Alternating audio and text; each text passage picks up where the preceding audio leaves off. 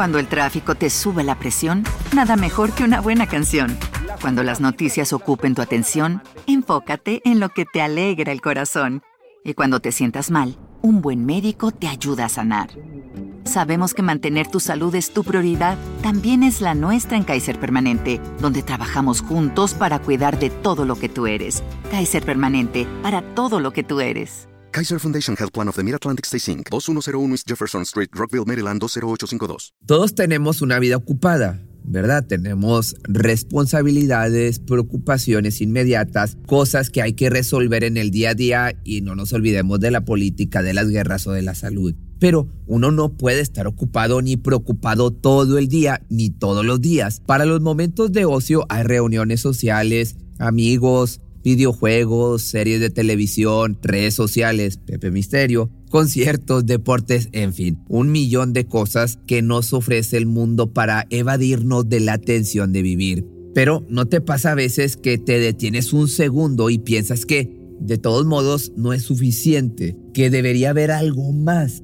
La idea más extendida es que sí hay algo más, pero que solo vamos a acceder a eso, bueno, después de la muerte, claro. Y si eso es el precio, no es algo que tengamos apuro por descubrir, la verdad. Pero eso no siempre fue así, y en Occidente, especialmente cuando se consolidó el catolicismo, ese algo más que formaba parte de la forma de entender el mundo de los pueblos antiguos fue perseguida y acallada. Pero no totalmente, ¿por qué? Bueno, pues dicen que la verdad no puede ser nunca ocultada del todo ni tampoco para siempre.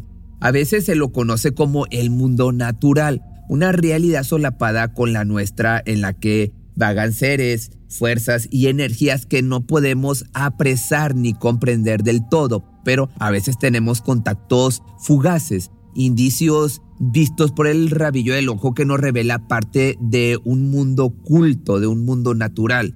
Acompáñame a echar un vistazo a uno de esas criaturas del mundo culto, una raza de seres que habitan en otro lugar de la naturaleza y cuya historia sigue entre nosotros miles de años después. Vamos a hablar de los chaneques. La palabra chaneque proviene del náhuatl y significa los que habitan en lugares peligrosos o dueños de la casa.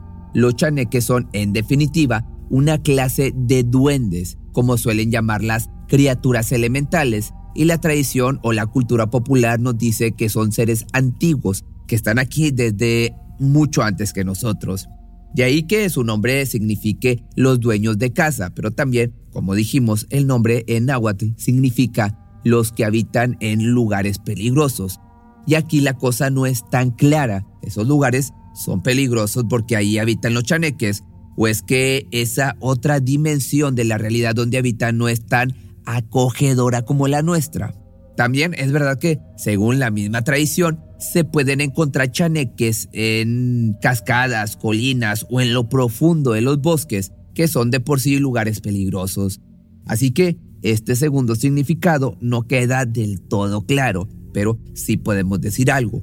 Hay chaneques buenos y malos, como si fueran dos tribus diferentes. Se llama chaneques blancos a los que tienen una actitud más benigna o amable hacia los hombres. Los chaneques negros son un poco diferentes. A los chaneques negros no les gustamos mucho o para nada. Y no solo cuando nos metemos en su territorio y los molestamos. Los chaneques negros llegan incluso a buscarnos para hacernos saber que no somos bienvenidos, no ya en su territorio, sino en general. Por eso, en muchas regiones de México se los tiene por criaturas peligrosas, un peligro que va desde un ataque físico hasta algo más grave y que suele tener como víctima principal a los niños pequeños. En general se describe a los chaneques como protectores de la naturaleza. Quizás esta forma de verlos esté relacionada con el hecho de que habitan en zonas rurales, apareciendo y desapareciendo a voluntad entre las rocas o en la espesura. Pero los chaneques blancos parecieran sentirse igualmente cómodos cerca de los hombres. Por eso no es extraño que se manifiesten en viviendas habitadas e incluso en áreas pobladas. Y a pesar de que, como ya te he comentado, los chaneques blancos parecen disfrutar de la proximidad de los humanos, no es conveniente ofenderlos o molestarlos. Blancos o negros, estas criaturas poseen poderes y habilidades que escapan de nuestra comprensión y no dudan en hacer uso de ellas si se sienten amenazados o atacados de alguna manera. Se describe a estas criaturas como pequeñas. No nos imaginemos algo parecido a los pitufos o a esos seres pequeños de otras leyendas que pueden escapar por una grieta o por debajo de una puerta. No, los chaneques tienen la estatura de un niño, más o menos alrededor de un metro. Se dice que tienen cola, rostros arrugados como si fuera un anciano y los pies al revés. En este punto, y esto es interesante, hay otra criatura muy lejos de México que comparte al menos dos de estas características. Hablemos de Pombero, que esto es en Argentina. También descrito como un hombrecito arrugado de poca estatura y con los pies al revés. Cuesta pensar que culturas originarias tan alejadas coincidan en cosas tan puntuales al momento de describir una criatura supuestamente inexistente, ¿no crees? Pero vamos a volver a los chaneques. Otra característica peculiar es que solo tienen una oreja del lado derecho, además tienen una gran cabeza de color oscuro y a cierta distancia es común confundirlos con niños pequeños. También sabemos algo acerca de sus costumbres, aunque en realidad es bastante poco. Se dice que forman parejas y se casan, es como decirlo como una regla de su sociedad. El hecho de que existan chaneques buenos y malos está relacionado con la naturaleza del chane. Como se trata de un dios, se preocupa por los humanos y así como los protege puede castigarlos cuando tienen un comportamiento inaceptable. En especial suele castigar a los adúlteros, a los infieles, vamos, para que me entiendas. Como es común en este tipo de criaturas, en todas las tradiciones tienen un fuerte código moral. Pero en su relación con los humanos, los chaneques blancos suelen ser juguetones, traviesos como niños, pueden hacer ruidos durante la noche y asustar a las personas que duermen tranquilamente o esconder cosas que después aparecen donde más se les había buscado. Pero no todo es simpático y divertido. Los seres elementales en prácticamente todas las culturas no solo protegen lo que creen que les corresponde por derecho, a veces toman cosas del mundo de los humanos, cosas mucho más importantes que las llaves de la casa o un par de anteojos de lentes. Un chaneque negro puede ser peligroso, especialmente para los niños, al ser de una estatura parecida a la de ellos. Puede acercarse y entablar conversaciones con ellos cuando no hay adultos cerca, y se han dado casos en los que esto no termina bien. No son extrañas las historias en que uno chaneques se han acercado a un niño con el único objetivo de lastimarlos. Golpes y arañazos son los más comunes. Se dice que estos, estas criaturas prefieren a los niños varones, sobre todo si es el mayor de varios hermanos. Pero este sería el caso menos grave, porque estas criaturas, de manera similar a como lo hacen los duendes y hadas europeos, pueden llegar a privar de la libertad o a, bueno, a secuestrar a bebés y niños pequeños. Dicen que lo hacen para llevarlos al inframundo, donde son criados como sirvientes o esclavos. En el caso de los seres elementales del viejo continente, estos casos incluían un intercambio Duendes y hadas robaban a los bebés dejando a uno de su propia especie en su lugar.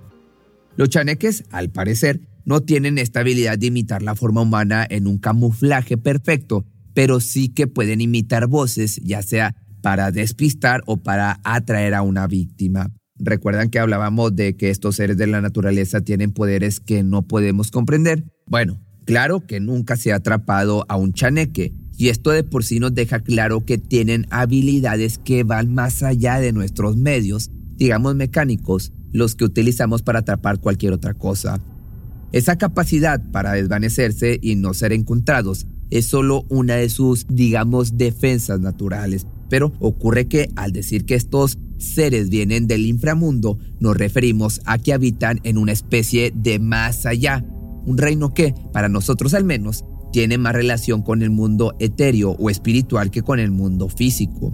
Y si es verdad que tenemos un alma, esta está más relacionada con ese mundo que con el nuestro, pues parece que es ahí donde pueden hacernos daño. Este daño se manifiesta con un desgano, una pérdida de la vitalidad que puede terminar en la muerte si no se revierte a tiempo. Y sí, estas criaturas pueden debilitar el espíritu, haciendo caer a su víctima en el desgano y la languidez más absoluta hasta que simplemente pierde las ganas de vivir.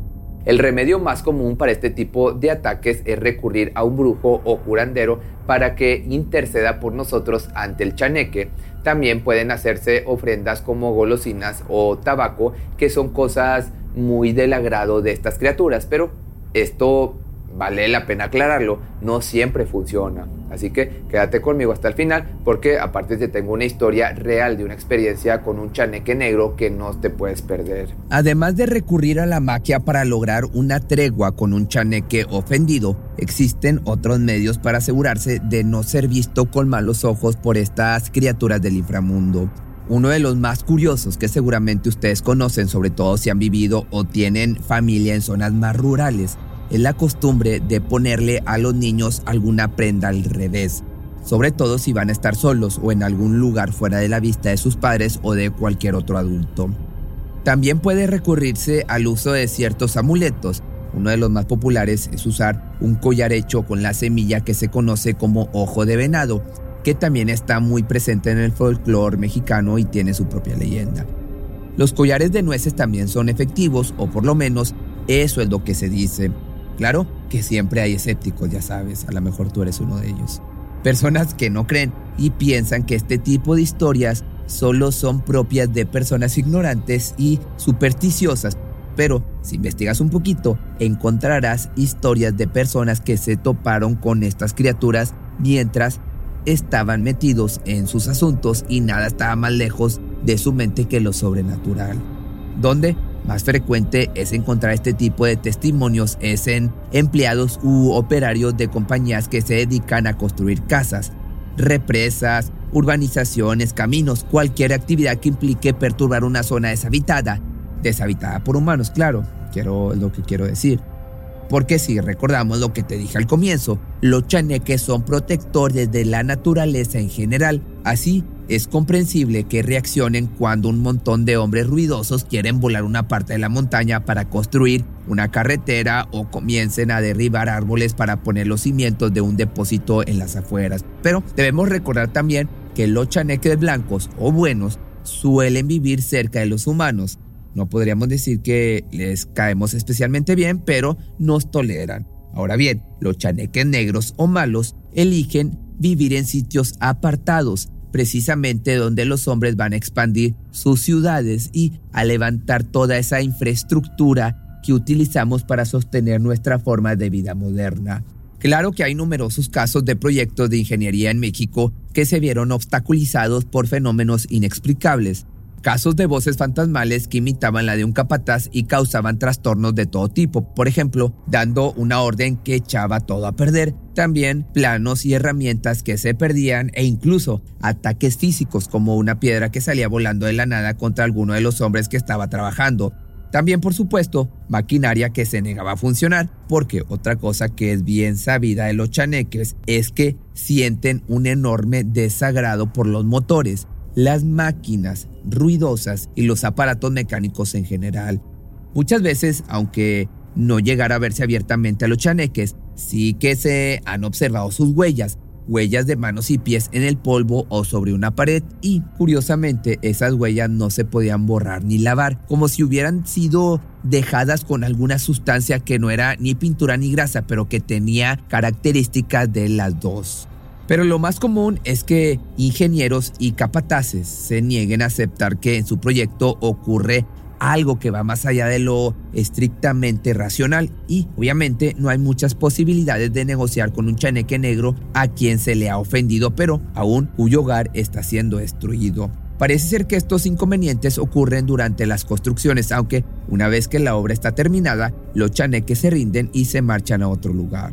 Ahora como te prometí, quiero contarles una historia sobre estos seres, una que los muestra en un costado más oscuro y que comenzó con algo que debería haber sido motivo de alegrías, un casamiento. Laura y Ricardo vivían en Tapachula, en el estado de Chiapas. Habían sido novios por tres años.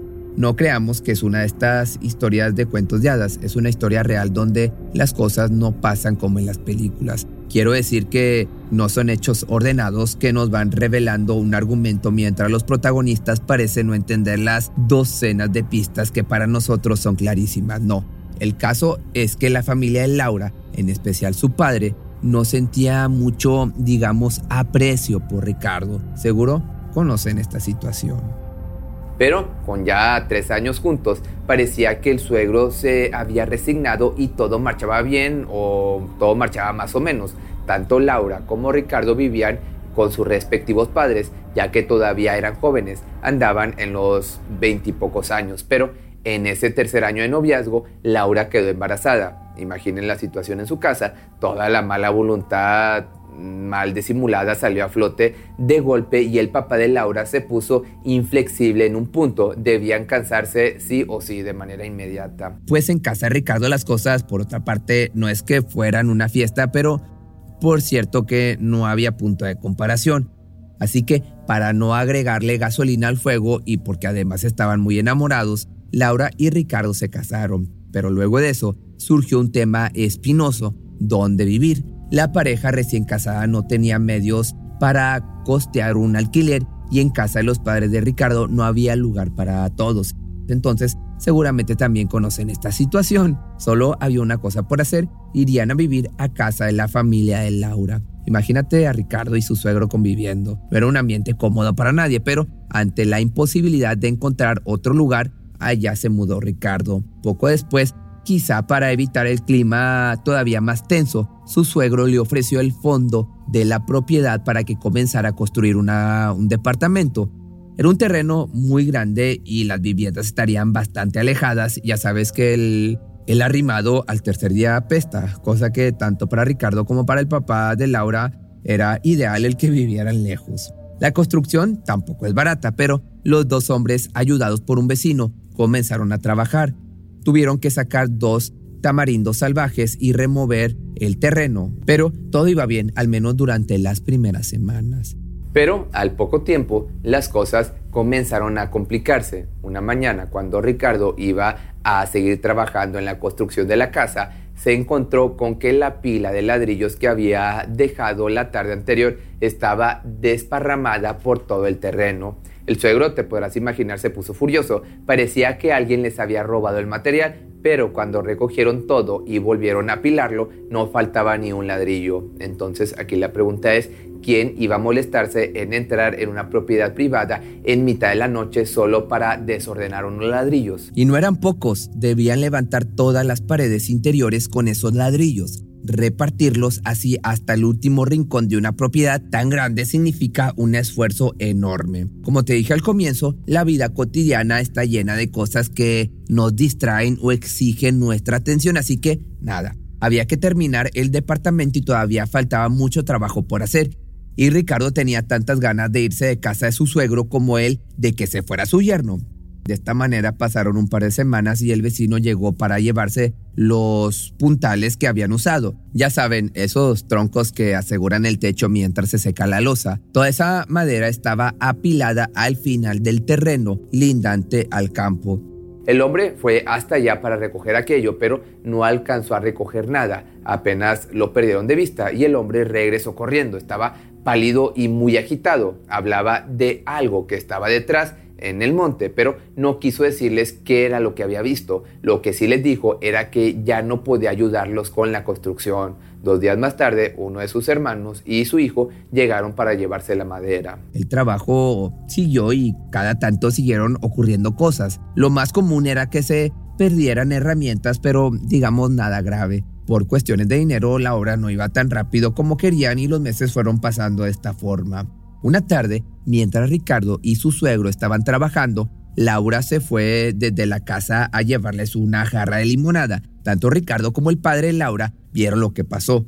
Laura se acercaba con la bandeja en equilibrio, con cuidado porque todo el suelo estaba lleno de ladrillos, aparte de alambres y pedazos de hierro, y ella ya tenía el embarazo bastante avanzado. Al pasar junto a una pila de arena, pudieron ver cómo algo la jalaba del vestido. No vieron qué era, pero sí vieron el vestido estirándose. Algo que se escondía de la vista tras la arena le dio un fuerte tirón y Laura cayó, cayó sentada. La limonada y los vasos se hicieron pedazos, empapándola por completo. Los hombres corrieron a auxiliarla. Te recuerdo que estaba, tenía un embarazo ya avanzado, pero no se encontraron con nada fuera del lugar. Laura estaba muy asustada. Ella tampoco había visto nada, solo sintió que algo la jaló del vestido con mucha fuerza. Eso fue demasiado. Fue el mismo suegro de Ricardo quien se negó a seguir con el trabajo. Como contó Ricardo después, fue a causa de la insistencia de su propia suegra. Molestamos al chaneque, dijo la mujer, y si no lo dejamos en paz, cuando nazca el bebé va a ser mucho peor. Laura y Ricardo volvieron a la casa un año después. Cuando él consiguió un trabajo mejor, se mudaron a un departamento en la ciudad. La construcción incavada sigue en el fondo de la casa de sus suegros, llena de hierbas y abandonada. Seguramente los escépticos tendrán alguna explicación para esto que ocurrió a Laura y Ricardo. Claro que somos libres de opinar, por supuesto. Yo solo quisiera señalarte que una familia con tensiones internas y dificultades económicas no tiran el dinero de esa manera si no agotan todas las explicaciones. Ahí te queda una historia de los chaneques, ahí queda el testimonio. Pero cuéntame en los comentarios qué crees que haya sido. ¿Tú has tenido una experiencia como esta? O alguien que conozca ha visto un chaneque o le ha sucedido algo así.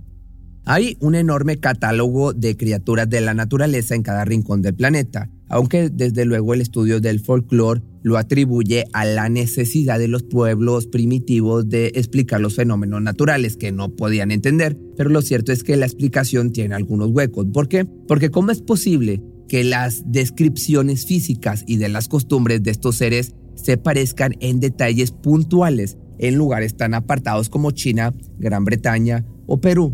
En nuestros días, donde la ciencia es todopoderosa y la tecnología parece la única frontera que vale la pena alcanzar, sentimos que algo nos falta, que hemos perdido algo indispensable para darle sentido a nuestra existencia y se ha difundido la idea general que creer en lo sobrenatural es lo mismo que creer en la magia, cuando tal vez no sea así. Tal vez lo sobrenatural solo sea el revés de lo natural, una parte del engranaje profundo que sirve de sostén a lo que hasta el momento hemos logrado medir y observar. Por ti cruzo los límites de mi timidez. Te quisiera buscar, pero solo si quieres. Y nos escapamos una noche como aquella vez. Cuando el tráfico te sube la presión, nada mejor que una buena canción. Cuando las noticias ocupen tu atención, enfócate en lo que te alegra el corazón. Y cuando te sientas mal, un buen médico te ayuda a sanar.